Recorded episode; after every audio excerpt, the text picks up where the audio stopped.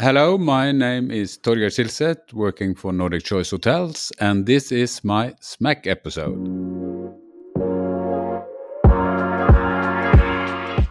Hello, and welcome back to our Smack Hospitality podcast. Today, we've got something special for you.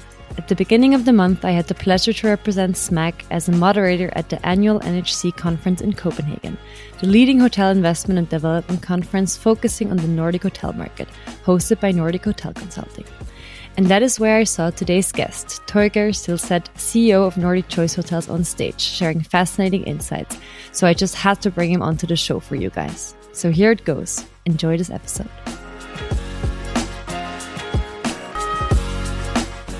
Perfect. To welcome, Torgeir, to the podcast. Um, I'm very happy to have you here with us remotely. Um, we are recording this episode just days after the NHC conference in Copenhagen, which we both attended. Um, we unfortunately didn't have time to meet them back then, but uh, maybe one question: How did you enjoy the conference, and is there a key takeaway for you, or many key takeaways maybe?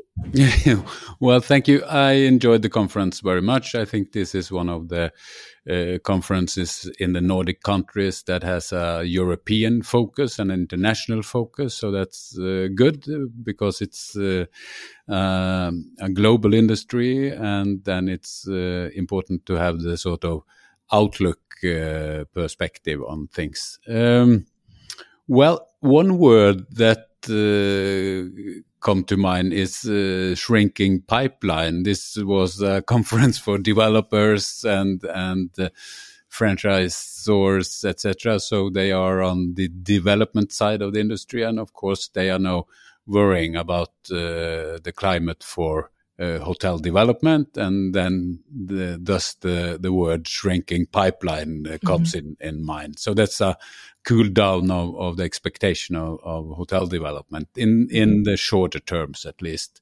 Um, and then it was very interesting to listen to Sharan from Ennismore about their development of independent hotels within the Accor family. Uh, we are in a much smaller scale, but doing a bit the same in in the Nordics. Uh, whilst we do um, Choice Hotels brands, but also uh, independent development of hotel and resorts under their own brand. And so there were some common challenges that he faced there: the indus industrialization versus the the individualism in mm -hmm. creating unique hotel concepts. Mm -hmm. That was very interesting. I think everyone was very keen on learning a bit more about that because, of course, within Ennismore, a lot changed. And um, like you are saying, that I think finding that balance is probably one of the hardest things uh, that you could ever uh, try to achieve. So um, I'm happy you found some common denominators, and um, maybe you also had time to to catch him afterwards and and and ask him some questions. I think he, he's a very approachable guy, and uh, his keynote was very very interesting. So I'm happy that my panel ended a bit earlier, so he had a bit more time to to share his insights. That that was probably good. yeah, yeah, it was. Um, but I agree with you. I think the conference was also a very, very good size. I had the chance to talk to many people, which sometimes when the conferences get too big, um, you have to you lose the overview and you just try to um, keep your head above the water basically. And uh, i think this time it was very good a good balance between talking to people but also very interesting content. So hopefully i can be back next year. But what you said is true about uh, i mean i work in development and it was very yeah, um, we have to be very realistic about the the near future for for upcoming projects for for us as well in the Nordics. Um, I think it's a tough market to get into, especially as an international operator. But we will not give up. no, and and uh, a final point from the conference maybe was that it you you felt that people were really happy to meet again uh, physically because the conference was held in in uh, I think it was held in uh, 20 uh, during the pandemic mm -hmm. as a digital conference, not so successful. So they skipped it in 21 and then came back for full flex now and physical in in 22 and and I you can feel the ambience of people were very happy to meet again. Yeah, that's that's true, and I think it's it's interesting that they took a learning from the 2020 edition and then just decided to just not do it in 2021. Mm. Um, I think many just you know went straight ahead and just said you know we will do it anyways. We need to do it. We have to do it. Um, but actually, people you know they will come back to you and your your your brand of of conferences when the the, the it's possible to meet in in real life again, and we saw that so. I, I can attest that everyone was very happy to, to just shake hands and give hugs. yeah, there's something about the personal meeting. It it can't. Uh, digital meetings are good for many things, but uh, they lack uh, uh, important part, and that the the physical the, the quality of the physical meeting and mingling and the informal part of mm -hmm. of uh, gatherings. Definitely, definitely. So maybe let's take a few steps back and zoom out a little bit. Um, what made you pursue a career in our beautiful but crazy industry in the first place? I, I, think it's a beautiful industry, and um, I've been here for quite some years. Actually, I grew up uh, as the youngest of five siblings uh, in the countryside of Norway. Um, at a farm and we did uh, other stuff as well but but it was a farm and as the youngest of five you you don't inherit the farm and then you have to do something uh, totally different. And i uh, had the interest for for food and trained as a chef and then sort of got in the industry that way, way by the kitchen way and and then uh, educated on the, the Norwegian School of, of uh, Hospitality in uh, Stavanger, had some uh, some practice place at the Hotel Fire in Hamburg and did different oh. things. But all the way, I, I, wanted to learn more about the industry and did front office, sales, etc., uh, etc., et and then uh, ended up as general manager, and then later as uh, as um, uh, in the in the executive part of the hotel company I'm still in. So you really have basically the full perspective of of the operations and also the strategic um, departments of, of of the hotel industry, which is quite rare, I think, nowadays. Because my dad was the same; he started as a waiter and then just worked his way up within different companies. Um, but I feel like uh, when I look around me and my my colleagues from from who just finished also uh, university, we um, have some experience in in operational departments, but then usually um, you know they switch and you you directly go into sales or marketing. And um, i think it's it's rare and it's very special if you have the full perspective. And i'm sure it benefits you every day still in your mm. current position yeah, I, th I think it's important, of course, in a in a modern world with the the all the digital uh, uh, solutions coming to the industry and the distribution changing rapidly, etc. It's important to have people from from different uh, industries and with different competences. But I think basically to know what the hospitality industry is about, know the importance of the guest and guest satisfaction, and know also um, the people that work uh, and are attracted by the industry is important to to to operate a, a larger hotel company as well. Yeah, I, I agree. And if my research is correct, I think you've been with Nordic Choice Hotels for quite a, a little bit, um, since 1996, uh, if I'm if I'm correct, as director of operations first, and then um, deputy CEO, and then CEO. Um, my question is basically how what did the company right in keeping you and and and just making sure that you know you you always had a growth potential and and that you just stayed because i think in our industry especially you change jobs quite easily and and quite a lot. Yeah. Well i probably it's it's uh, different reasons but one of them lies in in uh, me being a sort of loyal person in the in the in the basics but but more so that the company has had an amazing journey. When I start, actually, your research is is good but not perfect. uh, I I started out as a hotel manager in a quality mm -hmm. hotel. Uh, together with my wife actually back in 1991 then in 1996 i was uh, relocated and employed centrally in mm -hmm. what then was a very small hotel chain with like 10 hotels, uh, was then in 96 bought by uh, an uh, a real estate uh, investor called uh, Petter Stordalen. And he started the journey, and he's still the owner of the company, and I am the CEO, and we have worked together since then, 96, and uh, we have grown now from 10 to 200 and 20 hotels in all over the Nordics. So that has been quite a journey, and that has done so that the challenges has been always there and there's been not a boring day. And and you you you haven't had the time to sort of get in this uh, situation where you feel you go to the office to do the same again day after day. It has been a lot of commotion going on and a lot of changes and super inspiring. So i don't feel I've been in the same company for all those years. It's a quite different company now. So you feel like it's been three, four, five companies over the years. at least, at least. at least. and so you, you just mentioned that um, originally it, it, you know it was a small uh, chain and uh, it just in Norway ten hotels and then you grew uh, also into the other um, Nordic markets. So one question that I would have as well is how would you describe the the differences between these markets? And was it a challenge to go for example into Finland or into into Denmark or is it was it rather smooth let's say? No has not been all all that smooth. Uh, uh, well, joke aside, uh, Norway and Sweden is is very similar in uh, in uh, language, business thinking, business culture.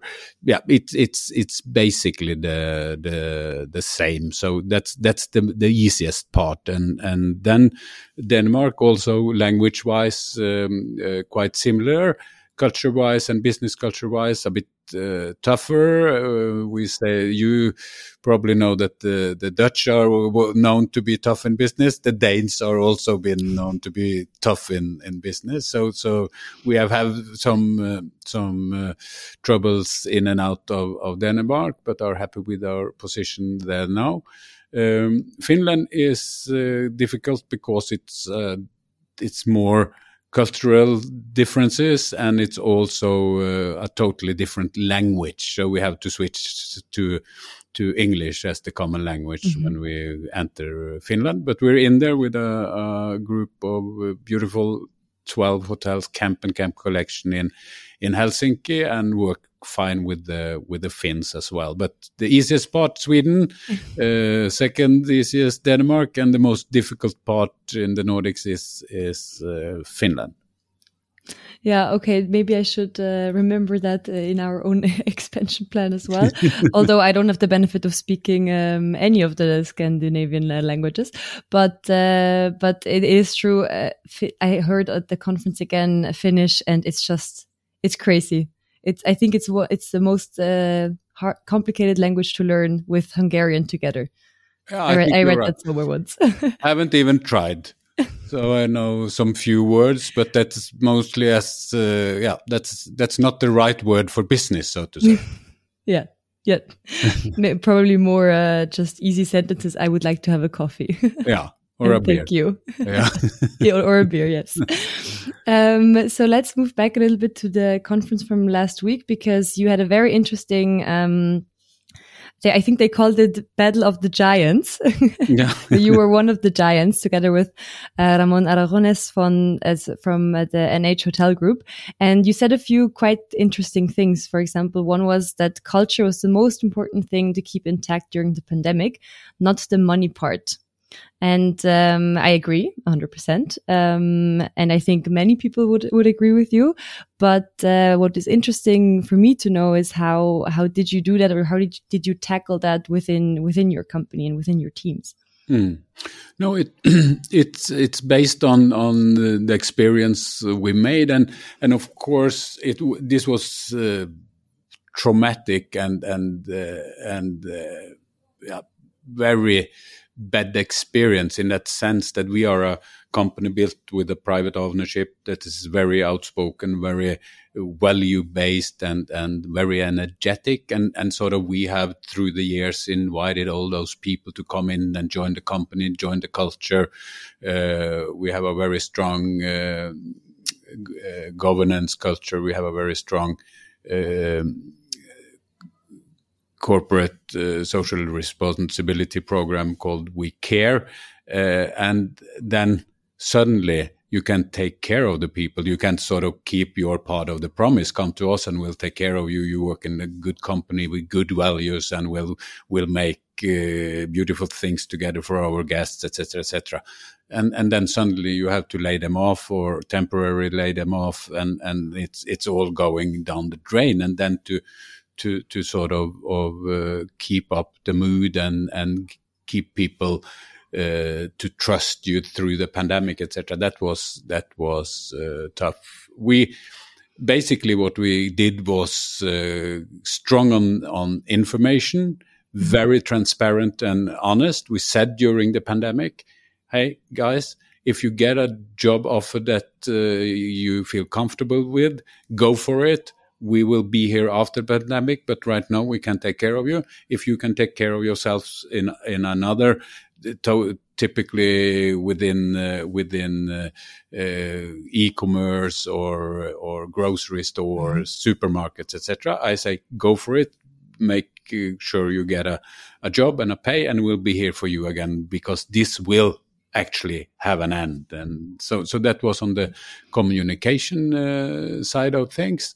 Um, so that turned out well, and then we was very uh, we we probably or not probably for sure we lost more money than we actually needed to because we held hotels open mm-hmm. uh, longer and more than uh, many of our competitors just to keep uh, the staff uh, intact because mm-hmm. we have learned from earlier studies and from earlier experiences that if you do so you will also get a, a, advantage when the society opens up again and people start to travel and conferences are coming back then you are fit for fight you have staff there you have you are ready to go much earlier than those who have closed, closed down during the pandemic. Mm -hmm. and and a final point uh, about the, the money because we also we have been with the same bank uh, for for since uh, the beginning of the 90s and we have a lot of, of personal relationships uh, there as well. And of course that also is a part of yes banks are all about money and structure and and uh, security but it's also about people because what you need when you uh, need help in a situation like this is people that trust that you will take your company through the storm, through the pandemic, and the bank did. And those people and trust is uh, more important than the money itself. Mm -hmm. That's a very interesting point, I think. Mm. And uh, and and you, I think that the hard part was during the pandemic that you, as a company or, or as a leader, had to remain authentic and also show your employees that sometimes you also didn't know what was happening, mm. and and that builds trust, right? I think it, it's it's a very binding act um, if, if someone shows you your vulnerability and is just uh, very real with you um, you will remember that going going forward. So so I, I, I think and I'm sure that it it paid off for you your strategy. And um, that many people also came back after the after yes the luckily and and and what's uh, what's amazing to experience now is that the comeback has been as uh, as dramatic in a positive sense as as the as the downfall was dramatic in a negative set so mm -hmm. it has been quite a roller coaster and of course now we are into a situation that looks business wise a bit uh, grim, but nothing like what we have been through. So I said we can manage uh, inflation, we can manage uh, uh the, the thing that are lying ahead of us because we are we have experienced so much uh, worse things before. we basically went through a boot camp just now, so we are very trained. really, really. And you also uh, mentioned something on stage. I think it was an internal study. I, I, I don't know. You have to explain, but um, you said something like if you kept people six months longer, or you found out that if you kept people six months longer, that would mean 18 millions or something more profit for for the company. Um, so maybe you can share a little bit more ab about these insights and how you know we we we tackle this problem of of turnover, especially when fight for talent is as hard or as uh, important as at the moment. Yeah, I, I, think what you said is is uh, is uh, quite right and to the point. And the basic for this is uh, is exactly what you said: the the the battle for getting people back because they have gone to they have gone to the supermarket, they have gone to different other industries, and then uh, it was really hard to to get them back. And then we started to see, okay, what is the economic impact uh, if we sort of slow down the turnover. It's a high turnover in the industry, and some of the turnover is, is of course uh, natural and and and uh, also uh, positive, but some of it some of it is not. And of course, uh, we then started to see how much do it cost to start the hiring process, do the hiring process, then the, the, training and onboarding process and, and, and sort of put a number on it. And then we saw, okay, if we get our people to stay six months longer because uh, before they move on, that has an, an annual value of, of around uh, 18 million euro on the bottom line. And that's for our company and for most companies significant. So we have started now to work how to keep people on board longer and that's mm-hmm. uh, by training, motivation, and of course also career uh, planning for mm-hmm. for the people so they can see the next step in their mm-hmm. uh, hospitality career. Mm-hmm. And maybe they can also see the next step when sometimes they aren't able to see it for themselves. Like I think mm. sometimes you need to also show them, you know, where where you could see them or what what what actually could be possible because sometimes I, I, I mean, it's human. We think in very you know rational and natural steps and we don't think out of the box and are not as as as open to other possibilities sometimes and and then you know people just quit and and they because they see something else um that makes just rationally more sense to them but actually within the company there would be possibilities and um and and sometimes I think companies uh, are not making these calculations as you just mentioned, um, because the, it is insane how much money goes into recruitment.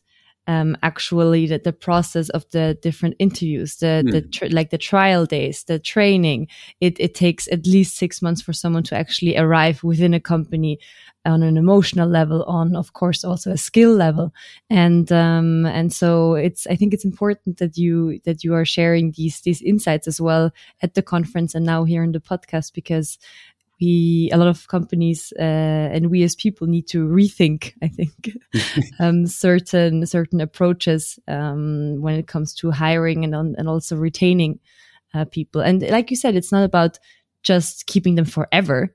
At some point you know um, maybe there is a new challenge for someone but just those six months it it, it helps. It mm. helps tremendously. It does. And and i think a more professional approach also of the succession planning within the the company will mm-hmm. help to sort of uh, in identify uh, identify um, uh, knowledge and uh, and people that want to to to rise in to the challenge in the in the organization. So you have always you have uh, second and third in, in in line, so you can sort of uh, secure the succession, but also can have a more uh, clear goal for the next step for more people in the organization, and that mm -hmm. will help also to to slow down the the turnover. Mm -hmm. And of course, uh, to recruit internal has a lot of, of good values also to the culture and, and to people wanting to stay with you uh, more longer. Of course, because you're sending a, a, again a signal of trust. I think every time you do something like this. Yes. Yeah. And um, of course, unfortunately, we also need to briefly address, uh, you know, what was also, I think, really felt at the conference a little bit that you, there is, there are uncertain times um, ahead of us. And you said something very funny uh, on stage. You said you currently read the revenue reports in the morning, and you're very happy. And then you read the news in the afternoon and you actually you you get worried and and and, uh, and a bit sad. So um, i think this is of course touching on the great performance levels that we have seen and, and are still seeing this year. But at the same time everyone knows uh, it's not all that um, bright when we look in the near future probably. Um, so maybe you can expand a little bit on on your your saying uh, last week. yeah, no, it, it's true. I start the morning with a with a revenue report, and uh, it has been amazing this uh, this fall, and still are actually. But of course, we see what is coming, and uh, everyone is uh, everyone is uh, turning into a macro econom these days. But I said this is quite easy. the the governments won't won't allow. Um, the inflation to continue because then everybody turns poor in in quite uh, a short time, and that's not good for uh, that's good for nobody. So they have to slow down the inflation, and the only way to slow down the inflation is to to reduce the demand for groceries, services, hotels, restaurants, conferences, whatever. And hopefully it will be at a level that we can cope with. And I, as I said, I'm sure we will. Uh, but, but it will be a downfall in in uh, demand for our services within the hospitality industry. Uh, we as a company are guiding our uh, hotel managers to look into for the forecast for next year a normalized um, uh, first quarter because the first quarter in in 22 was pandemic all over the place here in in Norway and Sweden at least uh, and then uh, a 10% uh, reduction in in revenue for mm. the rest of the year, the Q2, 3, and, and 4. So a, a yearly revenue reduction uh, compared to, to this year at maybe six, seven percent. And if you adjust the first quarter and then 10% off uh, on the um, second, third, and fourth quarter. So that's what we're preparing for. And I think it will be in in that those numbers. Some are more optimistic. I do hope they are right, but with a with a very outgoing, very positive and energetic owner, my role has been through all these years to try to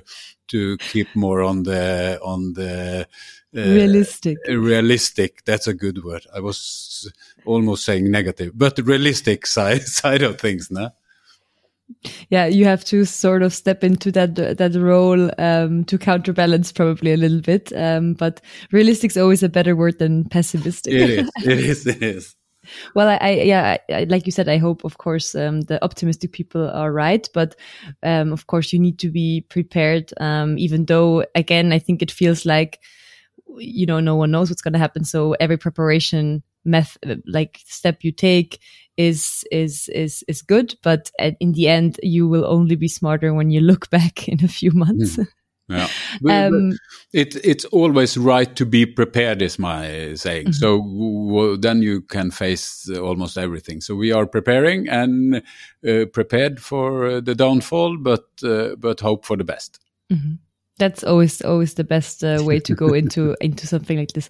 But during your time in the company you've probably seen many um, ups and downs and uh, it's now apart from of course the pandemic because I, that would be too boring if you say this um, what was your biggest challenge maybe um, in in since you've been with Nordic Choice, um, like I said, apart from the pandemic, and also what was your biggest success story to to end on a positive note?